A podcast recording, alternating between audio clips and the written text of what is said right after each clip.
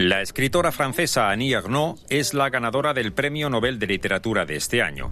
La obra de Ernaux es mayoritariamente autobiográfica y gira en torno a las diferencias de clase y la discriminación por cuestiones de género, entre otras temáticas. La Academia Sueca destacó la valentía de su prosa y la agudeza en su análisis sociológico.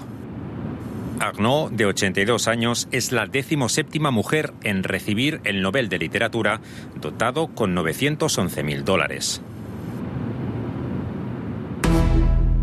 Más de 30 personas, entre ellas 22 niños, murieron en un tiroteo registrado este jueves en una guardería del noreste de Tailandia.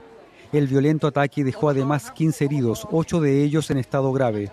La policía local indicó que el sospechoso, identificado como un ex oficial de la policía de 34 años, se suicidó tras el ataque. Entre las víctimas figuran su esposa y su hijo. La agencia Fitch rebajó la calificación crediticia del Reino Unido de estable a negativa. Es la reacción de los mercados al discurso de la primera ministra Liz Truss en el Congreso del Partido Conservador.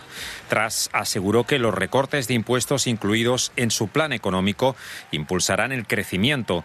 Los analistas, en cambio, prevén un aumento significativo del déficit que podría comprometer la solvencia del país. En los mercados de divisas, la libra esterlina sigue retrocediendo en su cotización frente al dólar. Al menos 18 personas fueron asesinadas en un doble ataque armado en el municipio de San Miguel Totolapan, ubicado en el estado mexicano de Guerrero. Entre las víctimas figura el alcalde Conrado Mendoza Almeida, su padre y varios funcionarios más. El primer ataque fue contra la sede del Palacio Municipal, mientras que el segundo ocurrió en un lugar cercano en donde se desarrollaba una reunión encabezada por el alcalde.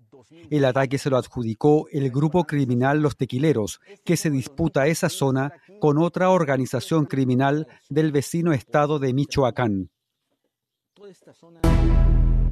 Un nuevo enfrentamiento en una cárcel de Ecuador dejó al menos cinco muertos y once heridos este miércoles, solo dos días después de que 16 reos murieran en una trifulca entre bandas en otro presidio del país.